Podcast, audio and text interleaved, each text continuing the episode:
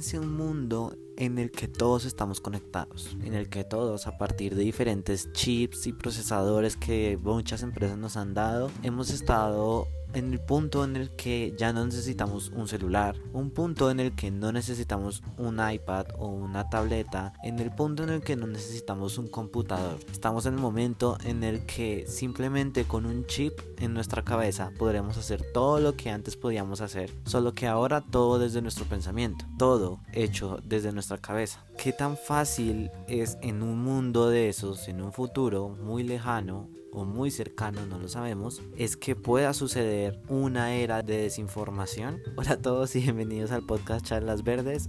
Esa fue, lo hice como un poco al revés, esta vez quiero como ir mezclando las cosas y pues evidentemente ya con esa pequeña introducción sabrán que quiero hablar de la era de la desinformación.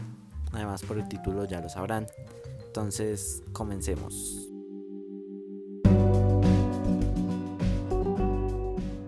Para entender el mundo tenemos que darnos cuenta de que estamos en una época en el que el Internet nos ha conectado a todos, a todos, absolutamente a todos. Si bien hay cierto que hay partes del mundo en el que todavía no llega la tecnología, es cuestión de tiempo antes de que todos ellos también puedan conectarse al Internet y por consiguiente a toda la información que trae él. Es muy sencillo y es muy fácil porque todos dejamos de ir a las bibliotecas, dejamos de ir en busca de libros, dejamos de hacer ciertas investigaciones, sino que ahora simplemente nos basamos en internet. Buscamos la página del gobierno si necesitamos algo de ellos, buscamos en Google si necesitamos una información básica, las recetas, ya no existen los libros de recetas, ahora ya todos son con páginas o ahora con aplicaciones y de esta manera es que empezamos a fiarnos por completo de ese mundo conectado que tenemos. ¿En qué sentido? Nos empezamos a dar cuenta de que este mundo es la base por la que toda la sociedad se está creando. Si ustedes se dan cuenta, podemos ver cómo los niños más pequeños y todos los que están naciendo tienen una facilidad increíblemente mayor para conectarse a las cosas, para entenderlas y para hacerlas funcionar de la mejor manera posible. Muchas de las limitaciones que tiene el mundo conectado son propiamente las personas adultas, aquellas personas entre un ejemplo a grandes rasgos de 40 años para arriba, así exagerando el dato, que la gran mayoría no conocen o no saben o no tienen la facilidad que todos nosotros tenemos frente al Internet y frente a todas las tecnologías que salen a diario. Esto varía bastante porque evidentemente no todas las personas son iguales. Si bien un gran banquero puede que le haya salido de perfección tener una aplicación que le haga ciertas cuentas, puede que para una persona normal que haya tenido un trabajo normal, no le sea tan sencillo llegado a cierta edad. Y estas son las personas adultas, nuestros papás en algunos casos, nuestros abuelos, si todavía tienen bisabuelos, pues los bisabuelos. Todos ellos siempre tienen cierto conflicto frente a todo lo que trae la tecnología. Tenemos que darnos cuenta de que ellos se han criado con ciertas bases increíblemente diferentes a lo que nosotros hemos tenido desde nuestra crianza. Ellos siempre han sido basados en libros, siempre han mirado todo este tipo de antiguas metodologías para poder averiguar algo o para poder iniciar un proyecto, para poder averiguar algo de, no sé, de un apartamento. Todas estas situaciones, ellos antes evidentemente si querían comprar un apartamento lo que tenían que hacer era darse un paseo por la zona donde querían y ver qué era lo que estaban ofreciendo. Ahora nosotros lo tenemos a cuestión de un solo clic mirando en ciertas ah, páginas o en ciertas aplicaciones la zona, el lugar, con cuántas habitaciones, en cuanto el promedio del precio y esto simplemente simplifica todo el proceso en ese sentido. Y claro, hay muchos riesgos del mundo conectado. Tenemos muchas cosas a las que tenemos que enfrentarnos. ¿Cuáles, por ejemplo? Ciberataques, hackers, robo de información, el hecho de que el ámbito ético del mundo conectado en realidad todavía no se ha definido. Sabemos que todas las empresas tienen algo llamado términos y condiciones que nos limitan, o bueno, no nos limitan, sino que nos obligan en cierto sentido a dar cierta información para ellos y muchas veces no solamente para ellos. Y para muchas personas esto no es algo bueno, no les parece adecuado que uno tenga que ofrecer cierta información de datos personales, de manejos públicos, etcétera, etcétera, o privados para poder usar una aplicación. Pero uno de los ejemplos que más grande se ha visto y que más ha sido afectado actualmente ha sido el tema de las fake news.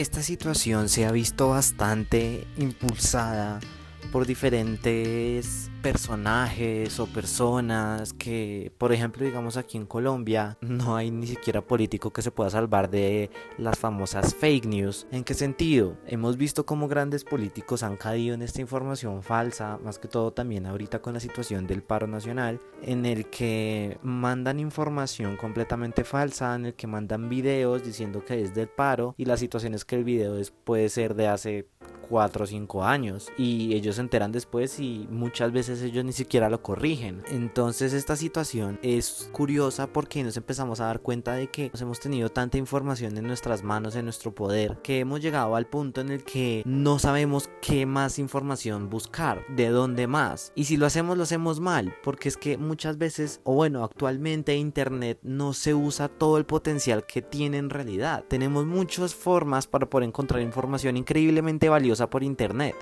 Pero en cambio de eso preferimos buscarlo en memes o preferimos buscar otras situaciones. Que no es tan mal, porque a fin de cuentas internet también es un centro de entretenimiento y pues nosotros nos divertimos a partir de él. Pero tenemos que entender que esa situación no se puede seguir repitiendo, porque es que nosotros somos el futuro de todas las generaciones que vienen. De nosotros depende cómo se van a tener las riendas para las generaciones futuras. Esta era de información que termina siendo una explosión directamente a la cara en la que te dicen tienes todo para hacerlo, termina siendo una forma increíblemente complicada en la que se termina generando una época de desinformación dentro de la misma información. ¿A qué me refiero con eso? Y es que dense en cuenta, tenemos mucha información y siempre estamos bombardeados de información. En el celular, en Facebook siempre hay noticias.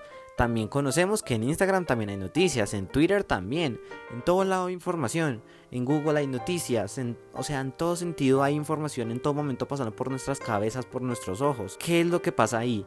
Cuando ya hay un mundo de tanta información, es increíblemente fácil también pasar fake news y noticias de desinformación. Lo hemos visto, esa situación que se vio el viernes 22 de noviembre de este año, nos dimos cuenta de esa desinformación tan increíblemente grande que hubo en toda la ciudad de Bogotá. Aquí en Bogotá la situación se puso muy compleja porque pues pasaron un montón de información falsa de fake news en el que estaban diciendo que habían ladrones, que habían venezolanos, o sea, ahí se ve un poquito más también la xenofobia y que habían un montón de ladrones que se estaban metiendo a los conjuntos residenciales de la ciudad, que se estaban metiendo y que se estaban que estaban haciendo desastres toda la ciudad, básicamente. Entonces, claro, ahí la gente empezó a compartir la información una y otra vez, una y otra vez, y después de lo que pasó, nos empezamos a dar cuenta de que en realidad todo fue mentira, porque es que uno analizaba toda la información que se mandaba de eso y siempre era lo mismo, era no, se metieron al conjunto al lado, no, es que esos son venezolanos, no, es que vienen con palos, no, es que no sé qué, y toda la información siempre era así, que se metieron al conjunto al lado, pero que ya vienen para acá, pero que ya vienen para acá. ¿Qué fue lo que terminó causando? Que toda la población de los conjuntos se terminaran armando y estuvieran literalmente dispuestos a golpear o incluso en casos extremos a matar para evitar que pudiera suceder una situación extrema en la que en verdad hubieran ladrones o venezolanos que se quisieran meter a los conjuntos. Fue una noche de pánico colectivo de toda la ciudad en el que prácticamente nadie pudo dormir con el miedo de que en serio fuera a pasar. Porque en una parte de la ciudad sí sucedió que fue en el sector de Patio Bonito, en el sur de la ciudad, que pues en ese lugar sí hubo muchos disturbios y pues pasaron muchas cosas. Pero la situación se salió tanto de control que eso hubo un toque de queda, militarizaron toda la ciudad y fue un momento de pánico colectivo. Que después nos dimos cuenta que no tenía razón de ser. Nos dimos cuenta que todo eran fake news, que no tenían una base y que aún así nosotros lo creímos sin dudarlo. Ahí es cuando nos damos cuenta de que las fake news son una herramienta increíblemente potente y poderosa para controlar a las personas o para controlar ideas que tengan las personas. En Estados Unidos también lo vimos con las elecciones del 2016 entre Hillary Clinton y Donald Trump, en el que de un momento a otro hubo un montón de fake news acerca de Hillary, también un montón de fake news hacia Trump y fue terrible, o sea, fue una de las elecciones más complejas que se hayan visto. Y eso no solamente se ve en América, o sea, se está viendo en todo el mundo. Las fake news están reinando en todo el mundo, literal. Entonces, es una herramienta, o bueno, ha sido un error que ha salido de tanto bombardeo de información que tenemos actualmente, que no se tenía control de ello, que no se tiene control de ello todavía, porque las grandes compañías de redes sociales, porque es principalmente por donde sale esta información, no hacen grandes cambios para poder evitarlo. Entonces, claro, se genera ese mundo de desinformación y entonces se vuelve muy sencillo que una persona pueda meter miedo a una comunidad, a un pueblo, a una ciudad o incluso puede que a todo un país en cuestión de segundos. Y la gente no se da cuenta porque llega un punto en el que nosotros tenemos tanta fe en el Internet que creemos que todo lo que sale de él es real. Cuando no hemos podido desarrollar ese filtro de información en el que podamos decir nosotros como no, esta información es verídica y esta información no es verídica. Ese filtro prácticamente nadie lo tiene o muy pocas personas logran diferenciarlo. Pero ahora con todo este boom de las fake news, de todo lo que pasa por no poner, por no leer, por no interpretar, por no entender de dónde viene, ha estado cambiando. Mucha gente ya empieza a dudar de dónde está sacando la información, cómo se sacó, quién la informó, qué empresa o qué sector de telecomunicaciones lo hizo, etcétera, etcétera. Entonces, claro, eso impulsa mucho a que las personas empiecen a dudar propiamente del Internet y se den cuenta de dónde viene la información que están cogiendo.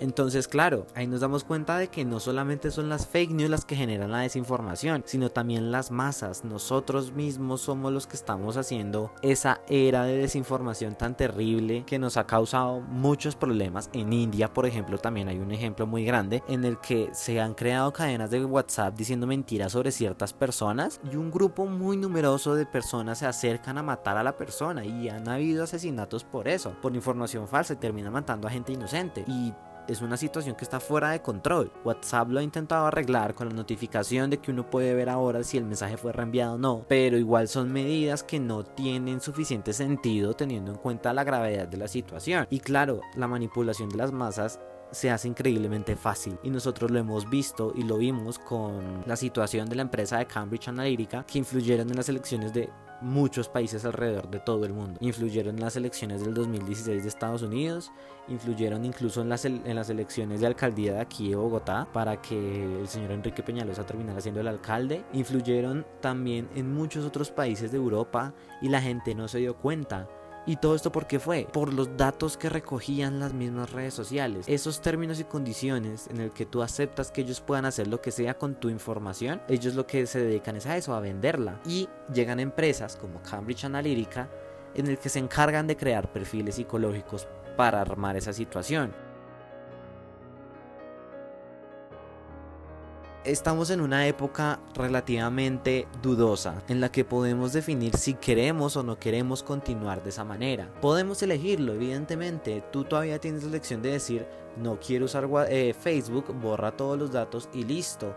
Ahora las empresas, por órdenes de la Unión Europea, ellos tienen que entregar toda la información que tienen a las personas. Y esto evidentemente las, em, las empresas lo hicieron, prácticamente todo lo hicieron a nivel global para toda la gente. Entonces uno también hay métodos para saber qué es lo que saben las empresas de nosotros. Empresas como Facebook, Amazon, todas las empresas siempre están recabando datos que nosotros ni nos damos cuenta. Google también hace eso, incluso con nuestra ubicación. Y claro, a partir de eso es que nosotros podemos empezar a desarrollar nuevas alternativas, podemos exigir cambios en esas situaciones para poder evitar que se sigan pasando esta situación de información falsa, estos robos de información, esta manipulación de los datos y esta posterior manipulación de las noticias y de las personas, que a fin de cuentas lo único que están generando es un caos terrible, porque siempre sabemos que una fake news nunca es o bueno, muy rara vez tienden a ser positivas entre comillas. O sea, las fake news están, muchas están creadas solamente para crear pánico y para crear miedo, mientras que hay otro tipo de fake news que solamente lo hace como por